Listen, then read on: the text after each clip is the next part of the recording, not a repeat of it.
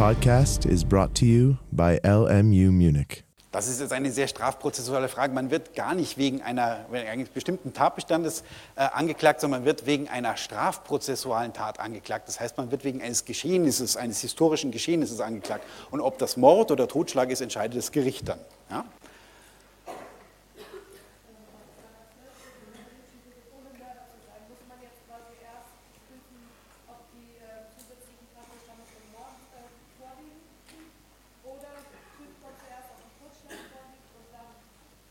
Ich habe es gestern schon mal angedeutet. Im Prinzip, wenn Sie das kommentieren dürften, das dürfen Sie aber, glaube ich, nicht, ähm, müssen Sie einfach Folgendes machen. Sie müssen nach, wer einen Menschen tötet, einen Bleistift oder ein Edding oder sonst was ansetzen, diese, diesen Einschub ohne Mörder zu sein, einfach rausstreichen und einfach weiterlesen wird und als Totschläger streichen Sie auch wieder raus bestraft. Das ist eine historische, äh, eine historische Reminiszenz an eine nicht sehr löbliche und rühmliche Vergangenheit.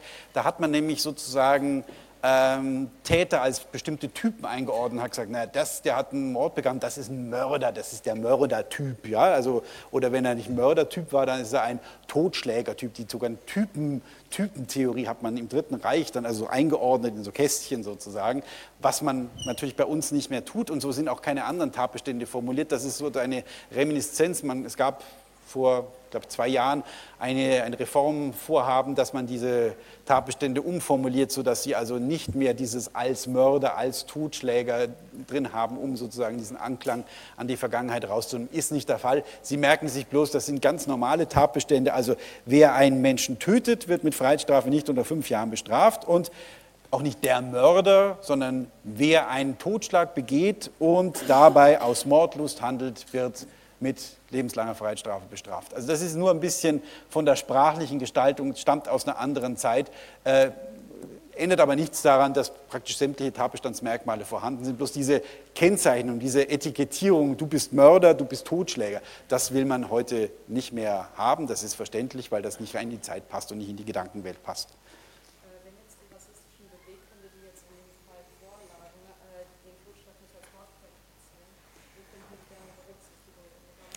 Wie kommen Sie denn darauf, dass Sie die, das nicht als, die rassistischen Beweggründe nicht als niedrige Beweggründe anzusehen sind? Ich habe noch nichts angedeutet, Gott bewahre, wir haben den noch gar nicht, ich habe es nur gesagt, dass wir erstmal den, dass wir auf jeden Fall den Mord auch mit prüfen wollen und dass wir der, der Mord eine Art Qualifizierung zum Totschlag ist und dass wir sozusagen diese Mordmerkmale, die hier in drei Gruppen aufgeteilt sind, dass die hineingelesen, hineingeprüft werden müssen.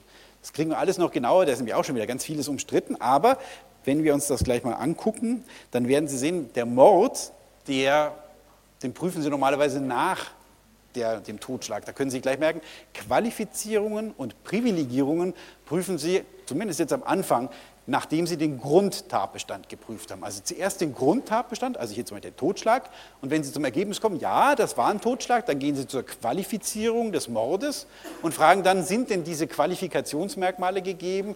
Und können dann sagen, ja, wenn sie gegeben sind, dann ist es Mord oder nein, dann bleibt es eben beim Totschlag. Das hat den Hintergrund, dass wenn man sagt, naja, wenn schon der Grundtatbestand nicht gegeben ist, dann brauchen wir eigentlich keine Gedanken darüber zu machen, ob die Qualifikationsmerkmale vorliegen. Ja? Dann brauche ich das, wenn, wenn ich schon keinen kein Totschlag habe, dann habe ich natürlich erst recht keinen Mord und dann brauche ich das gar nicht zu prüfen. Komme aber auch noch dazu, das kann klausurtaktisch unter Umständen manchmal aber auch sinnvoller sein, wenn man es anders macht, aber erstmal von der Logik her ist das eigentlich so sehr sinnvoll. Das heißt also, wenn wir hier den 211 prüfen, dann müssen wir in diese normale Totschlagsprüfung, die ja drin enthalten ist, irgendwo diese Mordmerkmale einbauen. Und wenn Sie sich das mal genau angucken, werden Sie feststellen, dass diese Mordmerkmale, diese drei Gruppen, die da drin sind, teilweise subjektiv formuliert sind und teilweise objektiv formuliert sind. Ob eine Tat heimtückisch ist, ob sie grausam ist oder mit gemeingefährlichen Mitteln abläuft, ist etwas, was objektiv ist. Ja?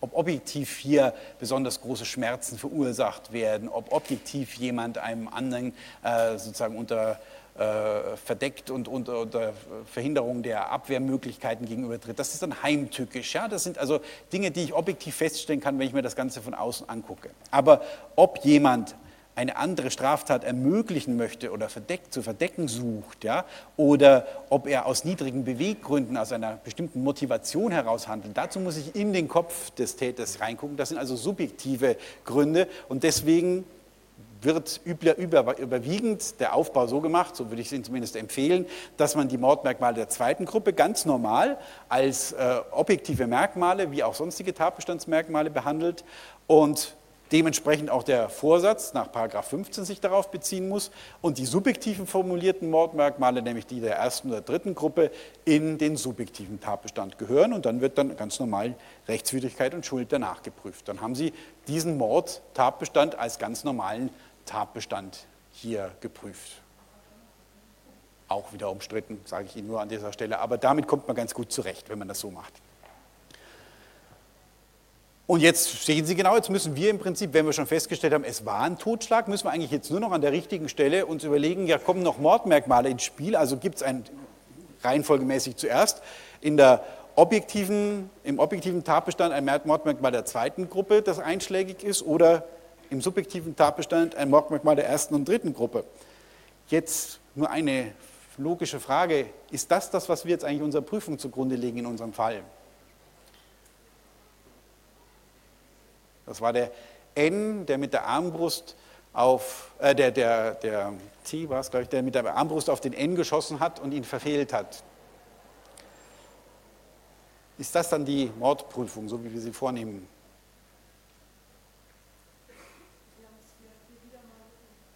Sehr gut, Versuch. Was heißt das?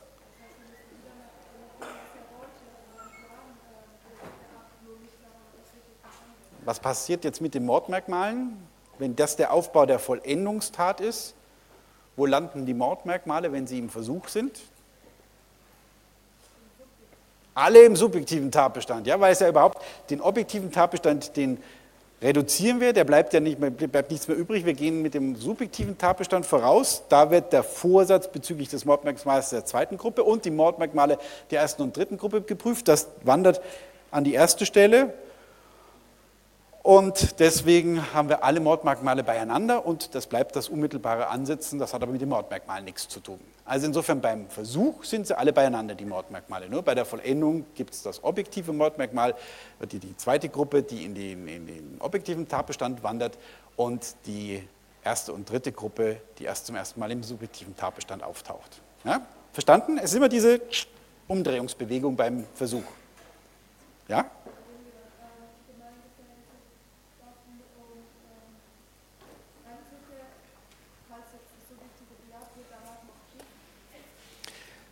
Die Frage ist, ob überhaupt hier irgendwelche Mordmerkmale einschlägig sind. Das ist vollkommen richtig, was, was hier in Betracht kommt.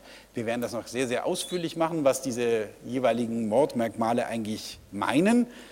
Niedrige Beweggründe, Heimtücke. Heimtücke ist äh, ein, ein sehr schwieriges und auch von Recht, gibt sehr viel Rechtsprechung dazu, was eigentlich heimtückisch ist, dass man also hier äh, versucht, durch äh, die, die, äh, eine arglos äh, die Arglosigkeit und Wehrlosigkeit des Opfers auszunutzen. Ja, das sind also so Angriffe, wenn sie nicht im anderen offen gegenübertreten, sondern zum Beispiel jemanden im Schlaf mit einem Kissen ersticken. Ja, das ist typischer Heimtücke. Ja, der, der, ist, weil, weil der liegt sich in den Schlaf, weil er nicht damit rechnet, dass irgendwas passiert und sie nutzen diese, diesen Schlaf und die dadurch kommende äh, Wehrlosigkeit aus, um ihren Tötungsplan auszunutzen. Das wäre dann ein Mord. Ja? Das wäre ein Mord, wenn Sie eine solche, äh, solche Erstickung durch, durch Kissen vornehmen.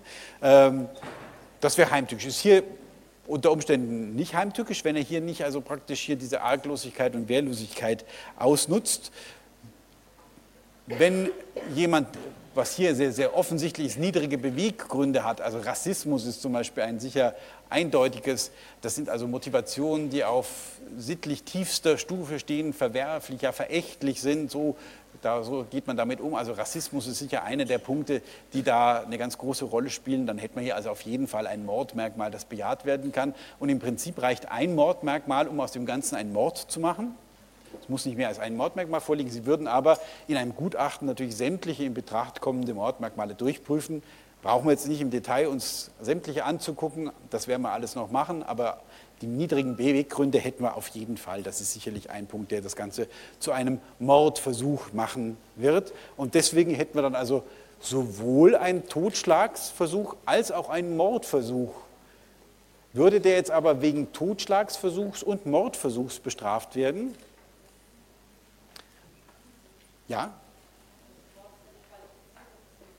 Haben wir gerade gesagt, Mord ist ja etwas, das weiterreichende, da drin steckt der Totschlag.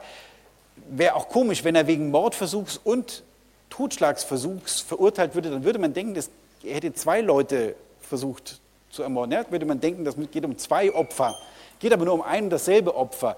Und wenn ich sage, in jedem Mord steckt auch ein Totschlag und wenn das eine Handlung ist, die gegen ein Opfer gerichtet ist, dann nehme ich natürlich nur das, was weiterreichend ist und das wäre hier also die Qualifizierung der Mord. Er wird also nur wegen eines Mordversuchs bestraft und das kann man auch technisch ausdrücken. Da geht es nämlich sozusagen um die Konkurrenzen, das Konkurrieren, zwei Delikte, die hier gleichermaßen erfüllt sind und wenn das eine Qualifikation ist, die mit einer mit dem Grundtatbestand konkurriert, ist es eigentlich gar keine echte Konkurrenz, weil man immer schon sagt, die Qualifizierung verdrängt das Grunddelikt, also eine sogenannte Scheinkonkurrenz kann man sagen. Und man spricht hier auch von einer Spezialität der Qualifikation, die hier also im Wege der Gesetzeskonkurrenz, so heißt das hier, den allgemeineren Grundtatbestand verdrängt. Am Ende steht also auf jeden Fall nur der versuchte Mord.